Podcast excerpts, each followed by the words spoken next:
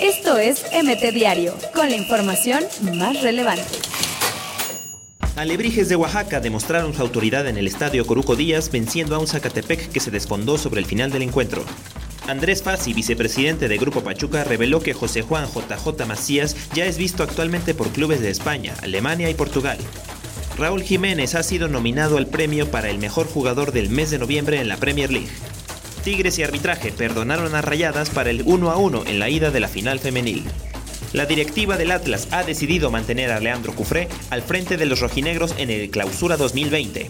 Se incorpora como auxiliar técnico Rafael El Chiquis García. Esto es MT Diario, con la información más relevante.